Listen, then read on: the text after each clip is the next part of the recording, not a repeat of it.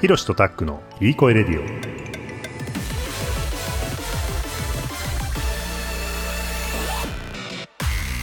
この番組はカナダに住む弟ひろしと東京に住む兄タックがリスナーの皆さんにいい声を届けようという番組です。はいこんばんはいい声ラジオ始まりました。ひろしです。タックです。こんばんはよろしくお願いします。す。よろしくお願はいい、します、シャープ8、はい。第8話始まりました。はい。はい。まあ、前回までザクッと、なるべく難しくならないように心がけたつもりではあるんですけど、うん。そのナショナリズムっていうものの、えーっと、まあ、歴史みたいなものうん。をザクッと辿ってきて、で、うん。今まさに、あの、きちんと向き合って、うん。えーまさに今の問題として考えなくちゃいけないねっていうところまでたどり着きました。そうだね。はいまあ僕らはこの話の発端には韓国ドラマっていうものをどういうふうに評価して日本人はどういうふうに振る舞えばいいのかみたいなことから始まってるんだけど、まあ最終的にはそこには戻っていきたいなと思うんだけど、ちょっとそこに行く前に、うん。あのー、ひろし君は今カナダに住んでいて、うん。あのーまあ日本人としてカナダに住んでいるんだけれども、うん。なんかそこで感じるその日本人としての気持ちあるいは日本人なんていうふうに思ってませんみたいなこともあるのかもしれないんだけど、あー。そんなに背負ってるつもりはありませんみたいなこともそういう話を一旦させてもらいたいなと思っ聞聞かせてもらいたいなというふうに思ってます。はいはい。大丈夫ですよ、はい。まあそもそもだけどさ、はい。あのーどどうなの？そのカナダで住んでる時にさなんか、うん。ああ自分日本人だここに住んでいるみんなとは違うみたいに感じることってあんの、あーみんなとはまあ違う、言葉も違うし。まあ、言葉が違うっていうのはもちろんそうなので日本語の方が得意だし英語はずっと英語とかだとやっぱしんどいしなかなかそのカナダ生まれのカナディアンとうん。英語で何のなんなんだろう何のその齟齬もなく会話できるかって言ったら、そこまでの英語レベルはないのでやっぱり日本人と絡むことの方がうん。圧倒的に多いし、うん。仕事もやっぱり日本人業者さんとかなんかそういう方が多いし、えーなるほど。全然日本人っていう感覚はあのーある。あるんだね、うん。ただ、それで疎外感みたいのを感じてるかっていうとそういうものは全くなくて、えーというのもまあもともとがやっぱり移民の国だから、はいはいはいそうだね。んほとんどの人がそうやって外国で生まれて、えーカナダに渡ってきてるんだよね、うんうんううんんでそれはもうカナダのさ移民政策っていうのはさ、もう国家の政策だから、外から、うんうんうんうん。あのーいろんな人を受け入れて、えーうん。大体ね毎年ねどんぐらいだっけ？40万人ぐらいとか結構な量30万人かへー40万人か忘れちゃったけど。それはもうでもそそうそうやって外から入れないと、うん。あの経済が成り立たなくなっていくっていうようなことがあるうので、ん。うんへえじゃあそそれでどんどん増えていってるってこと？国民っていうそうそうそう。いわゆるカナダカナダ国民が。そうそうそうそう。あの日本と逆でさ日本は人口減少でさ、あの生産性を上げなきゃ経済がどんどうん。んどんどん悪くなるっていう話だよね、うん。だその全く逆で、今カナダっていうのは、えーうん建国150年ぐらいで、はいうん、で人口が今4000万人ぐらいまで来たのかな？でもこれからもうんやっぱり増えていかないと、あのうん。経済成長していけないっていうようなことでね。なるほどね。だからそもそもどんどん入れていくんだ。僕みたいなバックグラウンドの人がいっぱいいるんだよね。別の国で生まれて、へえーはい。カナダに来てで、うん。そうだね。どっからが多いんだろうまあもちろんカナダで生まれてっていう人もいいるし、えーそれはそうーでも2世なんだけれども。3世とかってことだよねそれはね。2世3世二世三世。そうそうそうそう、うん。もう多いしただうん。ルーツは別の国にあるみたいな人が逆に言うとマジョリティっていうことだよね。マジョリティ完全にマジョリティ。あのファーストネーションっていうのはのうん。むしろその、ねその昔でいうさインディアンみたいなね。うん。うん、ファーストネーションの人たちっていうのはいるんだけれども彼らは逆に、えーっともともとイギリスとかフランスが、あのー植民地をさ、まあ。探しに来てさ、はい。で、はいはいはい。アメリカを建国してさカナダを建国してさ、みたいなね、うん。ううんんだから本当に元から住んで先祖代々住んでましたみたいな人はうん。もう本当に逆にごく少数。マイノリティになってるってことね。マイノリティ。完全にマイノリティで、うん。できちんと守られてるやっぱり、なるほどね。その人たち。とか。おお、うん。あなんかカナダってそういうとこあるよね。そうそうそうそう。アメリカも多分そうだと思うんだけど、うーん。うん、逆に言うとうんうん。彼らはなんかその所有するみたいな感覚っていうのはなんかもともとなかったみたいで、土地を所有するとかね。ネイティブの人たち？そうそうそうそうへえいやなんかちょっと違う話なんだけどニューヨークっていうのはさもともとさ、あのーファーストネーションが住んでたんだけれどもなんか、うん。あのヨークさんっていうイギリス人かな？がそのうん。ファーストネーションに、あのーうん。宝石をいっぱいあげてそれそれで、うん。あのニューヨークを買ったみたいなね一番最初もともと。へえなんかそんなような話もあるんだけれどもでまあちょっと話戻すとそうカナダ、まあ、僕は、うん、まあそんなになんか日本人として頑張ろうみたいな、なんかそこまでそういうのはないけど。うん。で子供えちょっとさはい、ごめん。あのその話すごい次絶対話してもらいたいんだけどその前に今ちょっと気になったんだけどさあはいはいどうぞ。そうやってさカナダでさ、うん。えーっといろんな国から移民を受け入れて、でその人たちは、うん、まあ国籍はカナダになるわけだよね徐々にね。徐々になっていくね。うん、帰化するみたいなことだよね。でその人たちのうん。えーっとネーションとしての意識はうん。カナダ人っていう気持ちを持ってるの。つまりうん、さっき言った国が好きっていう気持ちっていうところでいくとその人たちのはいはいはい。うん。国民意識っていうのはどこにあるの？それは貴族意識みたいなことかな。貴族意識っていうのは、えー、どうなんだろう。なんかももちろんさうん。人それぞれだとは思うんだけど大前提として。うん。でもやっぱりカナダが好きでうん。移住してきてるっていうのが、うん。あとはその難民とかも結構受け入れてるから、なるほどね。うん、その他のそのもともと住んでた国が嫌で飛び出してきてたりとかね、うん。んだからそういう人たちっていうのはいい国だね、うん。みたいなカナダはみたいなさ、なるほどね。うん、なんか結構まあタクシーのうんちゃんとかねウーバーの運転手さんとかね、あのうん。よく会話するんだけれども、うん。うん、全然違うところにやっぱりルーツを持ってる人っていうのがほとんどだね。うん。ほとんどだけどけどうん。やっぱりその自分はカナダっていう国をの国民であるっていう感覚があるんだよね多分ね。うん、だしみんなカナダが好き、ね。僕もそれは好きだし、うん。うん。カナダいい国だなって、まあ、外国人の自分がさそうやってさなんかうん。差別されたりとかさいじめられたりすることもなくさ、まああの、うんうんうん。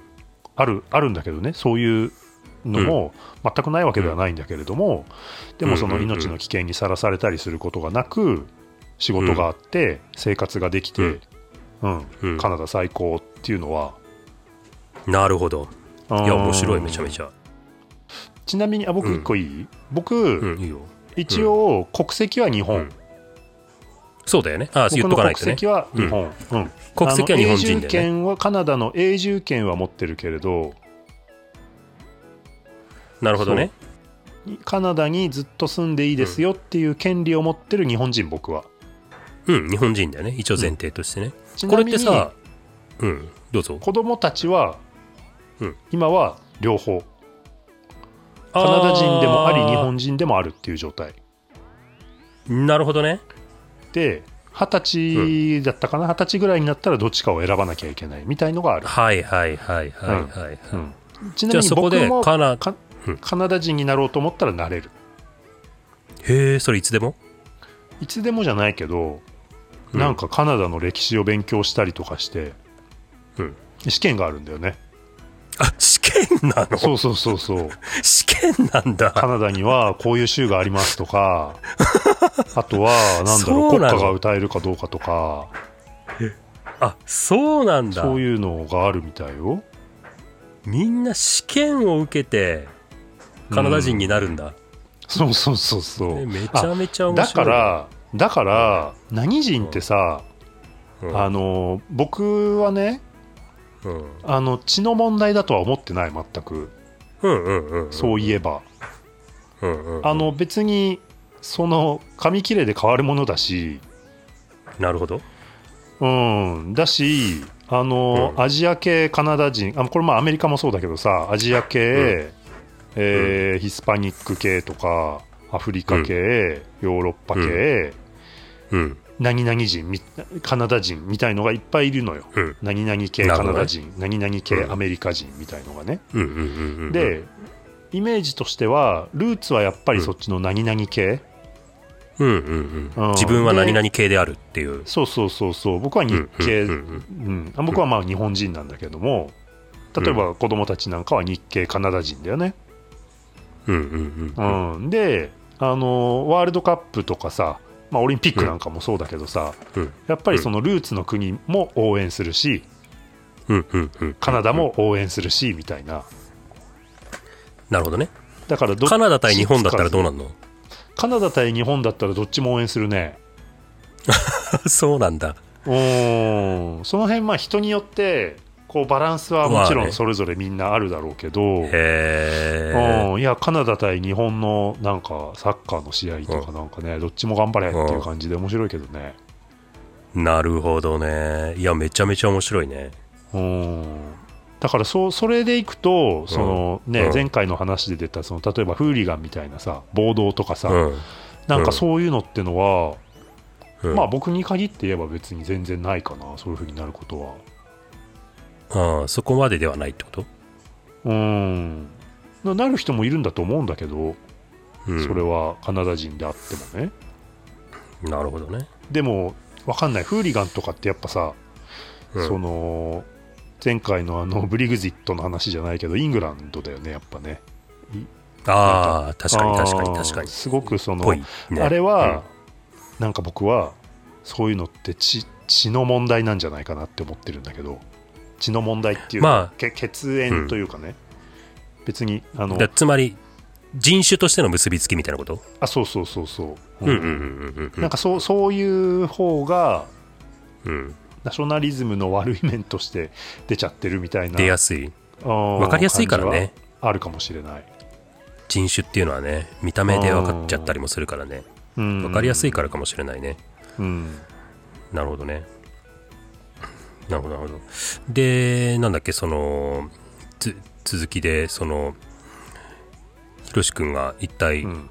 どういう日本人としてカナダにいてどういう気持ちなのかっていう話を、えー。いやそもそもあんまり日本にいる時からうーんまあもちろん日本人なんだけどあんまり日本好きみたいな感覚ってそんな持ったことなくてさ。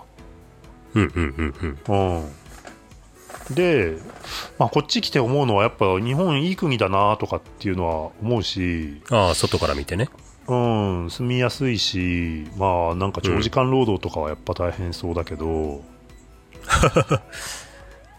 まあ最近ちょっといろいろ手こ入れは入ってるけどねああはいはいはい。なんかうん。あのカナダから見てなんかなんとなく、うん、僕はカナダの方が住みやすくて好きだし、うん。ちょっと日本で生活するの自信ないなって感じる、へえうん、じゃあちょっとずつだんだん日本を気持ちさっきの気持ちっていうので言うと日本を離れてカナダに行ってるって感じかな。ああそうだね。そうだね ああ完全にそうだね、完全にそうなんだね。うん、なね。んか感覚としてね。変だなって思うのは、うん。僕も奥さんも日本人だけど子供がカナジ、カナダ人っていうのがすっごく変なんはいですよ。はいはいあなるほどね。うん。うんすでに子供はカナダ人だから逆に影響を受けて自分もカナダの方に所所属意識を感じ始めてるってことだね。貴族意識を、うんああ面白いね。そういうことってさ、うん。結構よく起こるものなのかな？その一人の人間のうん。自分の貴族意識っていうものが、うん。えっとある国からある国に移動するみたいなことって。あるんじゃない？あの日本に暮らしてるとそういうのってうん。難しい気がするんだけど特に島国だしさ。うん。そうだよね。うん。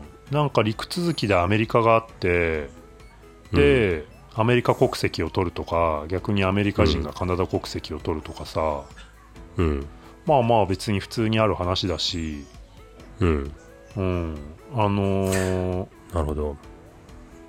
なんかでもさはい、一方でだよ。一方で、うん。その世界を見るとうん。やっぱり自分が何人であるっていうことをうんうん。なんか国を越えてこだわり続けてなんなら国を作っちゃうみたいな動きもあると思うんだよね。例えば、うん。ユダヤ人っていう風に呼ばれる人たちがいてあの人たちは自分たちの民族っていうものをものすごく強く意識してうんうんうん。で自分の国を作ったりみたいなこともしちゃうわけじゃん。イスラエルだね。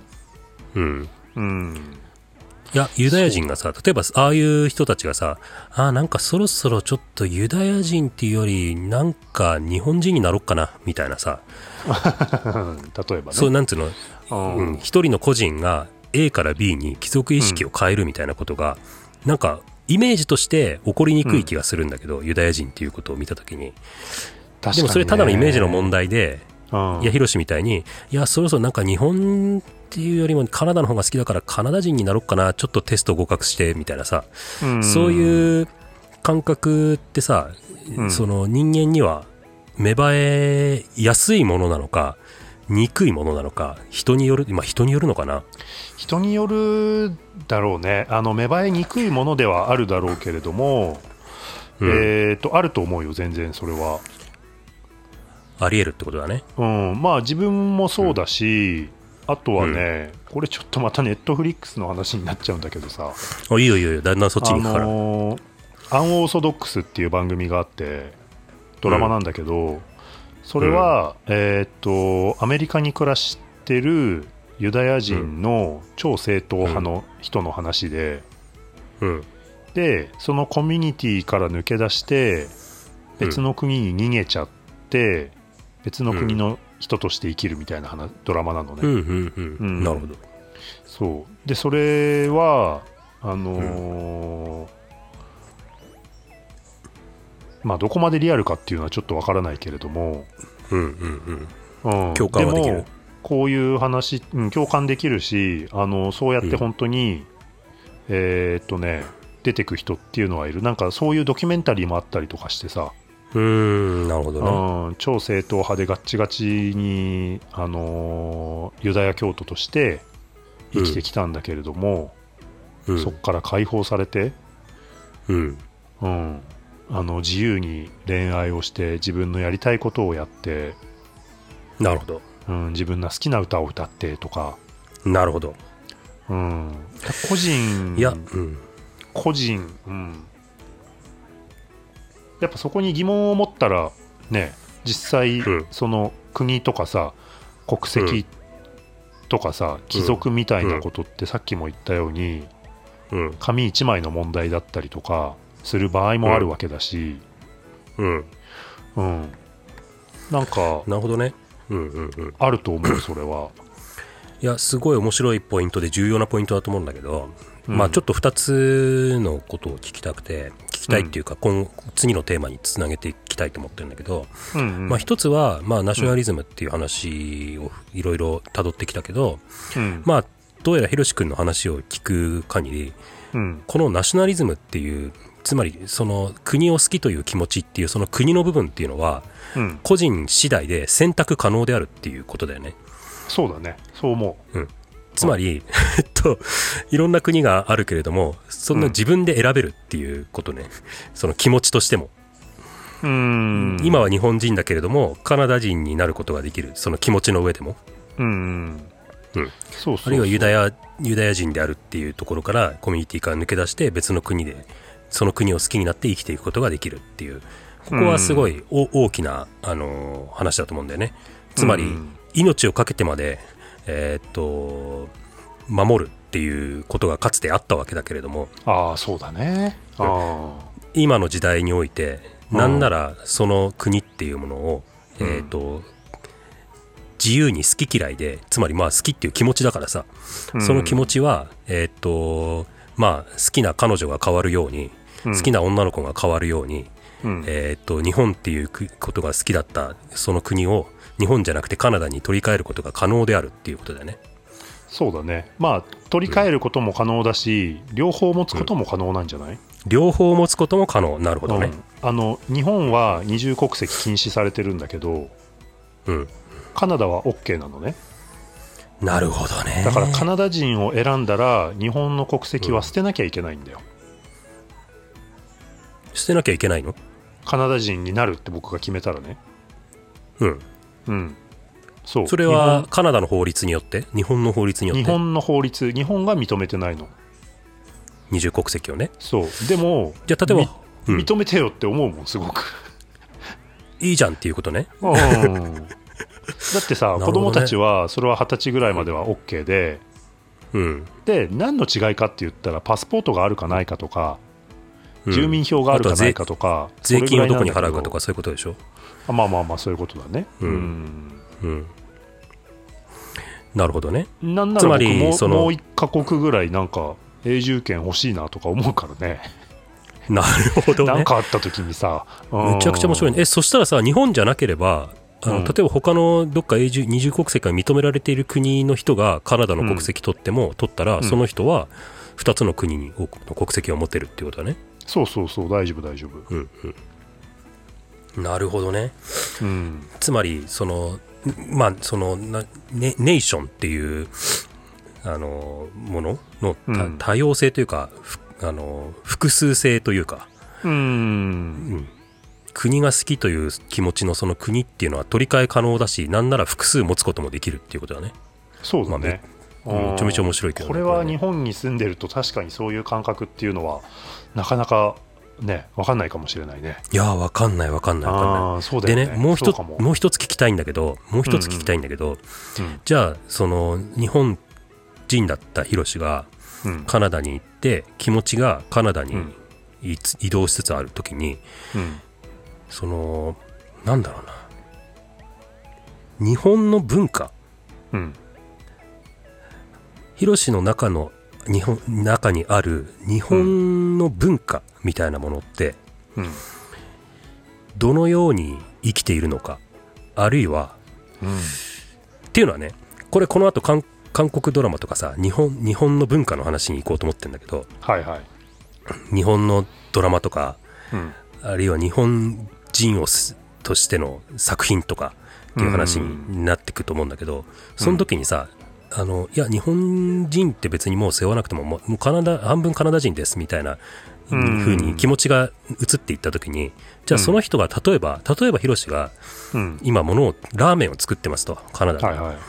そこに日本の、自分が日本人である、あ日本人だったことがあるというアイデンティティはどのように反映されてるんだろうかっていうことが気になるんでね。なるほどね。なんか僕はそういうのが自分で薄い方だなっていうのはなんか自覚があって、うん。うんでもやっぱり周りの日本人と話をしたりしてるとうん。あのやっぱりその辺が前提というか特にうん飲食とかだと、日本の食文化をうん。カナダで広めようとか、うん世界に広げていこうとかなんかそういうモチベーションでやられてる方っていうのは結構いて、多いんだ。ううん。で別にそれがもちろんさいい悪いじゃなくてさ、ああそうなんだっていうようなね、僕はそういう感覚は持ってないんだけれど。持ってないんだね。あんまりないんだよね。なるほどね。うん。その時にさ、いやでもさ、その、まあこれ僕の考え方なんだけど、うん。アイデンティティっていうのは、うん。隠しても押し殺しても、うん。感じないとか自分で意識していなくても結果としてにじみ出てくるものっていうふうに感じてるんだけど、うん。考えてるんだけど、うん。そういう形で別に日本を背負ってるつもりなくて日本の文化を広めるつもりはないんだけれども、やっぱり自分がいろいろラーメンを開発するとかね、う売るとかね、経営するとかっていうことの中で、なんかにじみ出てくる日本みたいなものってあるの？あでも今あの今それを言われて一個あの思ったエピソードがあって、ないとはいえ僕がね、うん。あんまりないんだよねって言ったんだけれどもただ、あ僕そういうのあったんだって気づいたことがあったのね、去年なんだけど。それはねあの去年うん日本でオリンピックやった時に、うん。僕スケボー好きだからさうん。スケボーを見てたんだよねうん。であのナイジャ・ヒューストンっていう選手がいて、うん。彼は、えーアメリカ人なんだけれどもおじいちゃんかな、誰かが確か日本人クォーターなんだよね要するに、うん。うん。うんナイジャ・ヒューストンあとは、えーっとイギリスの、うん。えー選手でスカイ・ブラウンっていう女の子がいてうん。彼は女子のパークで銅メダルを取ったんだけどうん。彼女も確か日本人とのハーフなのよで僕はなんかそれをパッと聞いた時に、ああそうなんだと思って、日本人のこう血血があるんだと思ってうん。なんとなくそれでうん。ちょっと注目してたのよ、はい。うんでねうん。別にそれは何もその時には何も感じずに、ただただ、ううん。んあえー日本人の知識としてね。そうそうそう情報としてね見てたんだけど、うん僕がな,、ん、なんでそれを意識するしたかっていうとその、金メダル取ったさ堀米雄斗っていうのがいたでしょ、で、うん。その時に解説をしてたね、あのー瀬尻亮っていう選手がいて、あ、めっちゃ良かったよね、あの人ね。あのーやべえとかビッタビタにはめてきましたねみたいなうんそうそうそう彼スケボーうまいっすねってやつね。そうそうそうあの2人がさなんか昔インタビューでうん。好きな選手を聞かれた時にね、まあ、2人ともナイジャ・ヒューストンって答えたそうなんだけど、ほうほうほうほうほさらにインタビュアーに、う。うん。えー、とそのナイジャ選手はどこの国の選手なんですかって聞かれた時にうん2人ともそれを知らずにうん。顔を見合わせて、うんいや知りませんっていうふうに答えたみたいなねそんなエピソードを見た時にさ、うん。僕はさなんかちょっと反省したというかさ、うん。あっと思うところがあってなんかそのうんナ,、ナイジャが日本人の血が流れてるからとか、スカイ・ブラウンがハーフだからみたいなことで、うん。彼らに注目してたなるほどね。をすごく意識させられて、なるほどねう。ん一方で堀米雄斗も瀬尻亮もスケボーが好きで、本当にあ、うん。この人のスケボーかっけえなっていう人がナイジャ・ヒューストンだから、ナイジャって答えたんだけど、僕はそういうところじゃないところで国みたいなところを意識しナイジャヒューストンってうん。ナイジャ・ヒューストンが何人かなんて全く気にしてなかったわけだね。そうそうそうそう、うん。そこで僕はあっと思っちゃったあそういうなんか僕はなんかそれ気づいた時に危ねえ危ねえみたいな感覚がさ、なるほどね。うんなんとなくそのオリンピックってさ、ドタバタしてたじゃない、日本のオリンピックやる前に。いろんなさ、なんかうん。大人側のさ、うん。騒動がうん。あ。ったじゃん。うん。で僕はそれと対比して、堀米とか、その政治理量のね、あの本当に好きだからみたいなところで、飾りなく、日本を背負うことなくやってる姿が、ああ、自由でかっこいいな、いいな、やっぱそうじゃなきゃって思ってたんだけどさ、なるほどね。うん。あ危ない危ない、自分もなんかちょっとそっちの大人の側に 行っちゃったのかもしれないみたいな、ななんとなく、るほどね。あやべえやべえっていう感覚を覚えた。うん。あいやー、そうね、面白いね。いや、そういう意味ではさ、いや、オリンピックってさ、やってる本人たちはさ、周りから見るほど別に国を背負ってなくて、ーむしろうん見る人たちが国を背負わせてるんだよね、選手に。そうね、押し付けてるんだよね。うん。うそのインタビュアーもそうかもしれないけどさ、ん、うんなんかそれで、えっ、と、自分たちが楽しむ構造を、まあ、まあ、外から作り上げてるっていうことだと思うよ。そうだと思う。うん。で、その、そこに乗っかって、僕らは、日本だ、カナダだ、なんだって言ってるけど、うん。まあそれってあの周りが作り上げてるものであってあの、うん。本人たちには正直関係ない話だと思うし彼らは彼らで個人で個人とかチームで戦っている。うん。でそこを見てあげるっていうことがなんか見てあげるならわかるけどそこになんかむやみやたらとナショナリズムを押し付けるべきじゃないっていうのが僕の考え方かなうん。なんか。いや僕もねそれはねいや彼らはもう本当に好きなことをとことんやり続けた結果として、うん、まあ、世界の頂点っていう舞台でうん。ただただそこに集まったその本当に世界の頂点の人たちと、うん。ね、どっちがかっこいいかどっちがうまいかみたいなところを、うん。あのただやってるだけなんだけれども、うん。まさにその周りから国の尊厳であるとかさあとはまあメダルが何個みたいな話とかもさ、ねえ、うなんん、か迷惑な話だろうななんかやぼったいなって感じた。そううん。メダル何個目とかね。ねえ。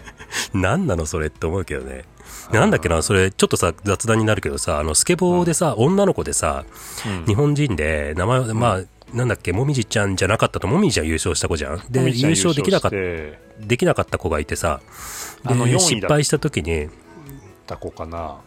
うん、で失敗した時に周りの国のいろんな国の選手たちがかつ胴上げしたんだよねその女の子を、うんで抱き合ってあなたは頑張ったよってさリスペクトしてるわ私たちはっていうことをさ、うん。表現したんだけどさうん。なんかスケボーっていう競技がそのすごい若い人たちの集まりだっていうのもあると思うんだけどそれがすごいよ、良いなと思って。なんか国を超えた共同意識みたいのが同じえっとなんか同じ目標に向かう仲間みたいな感覚がさあって、うん。あれすごいいいなと思ったんでねなんかね、あれはね、そう、えーっとね、なんでなんのかなって思うんだ。あの気持ち？あのねみみすぐあの気持ち？ちゃんつったかな、4位の。